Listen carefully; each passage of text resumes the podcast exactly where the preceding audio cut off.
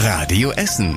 Der Tag in fünf Minuten. Am 7. Oktober mit Anja Wölker. Guten Abend bekommen wir ein olympisches Dorf über der A40. Diese Idee hat Oberbürgermeister Thomas Kufen gerade ins Spiel gebracht. Mehrere Städte an Rhein und Ruhr bewerben sich um die Olympischen Sommerspiele 2032.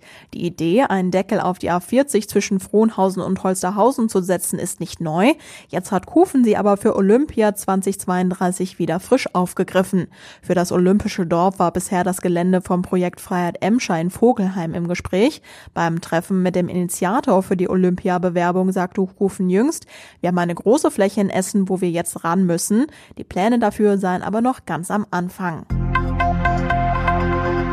Grippeimpfungen, von denen hört man jedes Jahr um diese Zeit wieder vermehrt, denn die Erkältungssaison beginnt. Außerdem sind wir mitten in einer Corona-Pandemie und durch das Coronavirus sind viele Menschen wohl sensibilisiert für die Themen Viren und Impfungen. Viele Apotheken bei uns in Essen können gerade kaum noch Grippeimpfungen rausgeben. Es gebe einen Engpass, sagte der Apothekerverband auf Radio Essen Nachfrage.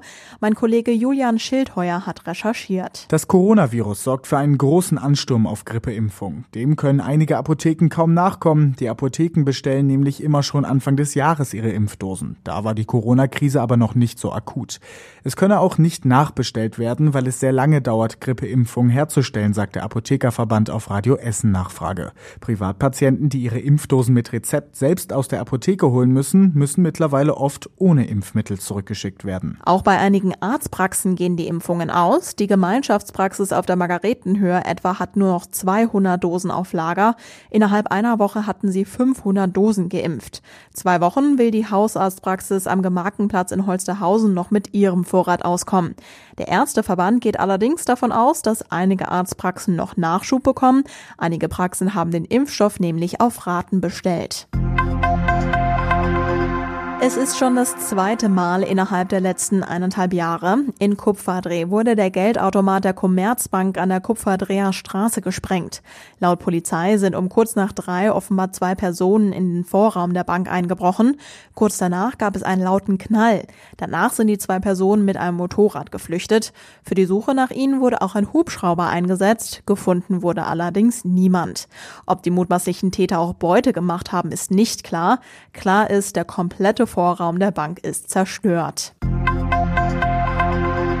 Der Weg zur Bahn und der Weg zur Schule fällt morgen für viele Essener aus. Dann wird die Ruhrbahn bestreikt und bei den Essener Schulen werden wohl viele Hausmeister, Schulsozialarbeiter und Sekretärinnen streiken. Für die Schüler der städtischen Schulen heißt das kein Unterricht. Richtig frei haben viele Schüler allerdings nicht. Viele Schulen haben sich Alternativen überlegt. Am Nordostgymnasium im Nordviertel und am Gymnasium an der Wolfsschule in Steele gibt es einen sogenannten Studientag. Die Schüler dort bekommen Aufgaben für die Stunden, die sie verpassen. Die können sie dann zu Hause selbstständig bearbeiten. An der Elsa Brandström Realschule in Bergerhausen machen einige Klassen wohl Unterricht per Videokonferenz. Kletternder Wein, blühende Stauden, Gräser, Fahne und Efeu. An einigen Häusern an der Gladbecker Straße gibt es jetzt besonders viel Grün. Die Allbau hat an vier Mehrfamilienhäusern Pflanzen in Kübeln und an Gittergerüsten angebracht. Die sollen für ein besseres Klima und bessere Luft an der B224 sorgen. Das Wasser für die Pflanzen kommt tröpfchenweise von einem Tank auf dem Dach. Der Tank wird mit Regenwasser gefüllt und das wird von einer Zisterne im Hinterhof hochgepumpt. Und das war überregional wichtig. Die Bundesländer haben ein Beherbergungsverbot für Urlauber aus inländischen Corona-Risikogebieten beschlossen. Das Verbot soll bundesweit gelten. Der Nobelpreis für Chemie geht an zwei Forscherinnen aus Frankreich und den USA.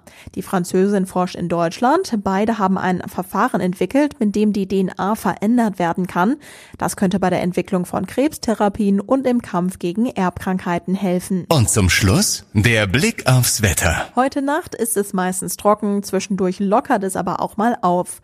Morgen ist es bewölkt, morgens und abends gibt es vor allem viel Regen, dazu weht ein kräftiger Wind, die Temperaturen erreichen erreichen maximal 17 Grad. Die nächsten aktuellen Nachrichten bei uns aus Essen gibt es morgen früh ab 6 Uhr bei Radio Essen im Programm. Euch einen schönen Abend und bis morgen. Das war der Tag in fünf Minuten. Diesen und alle weiteren Radio Essen Podcasts findet ihr auf radioessen.de und überall da, wo es Podcasts gibt.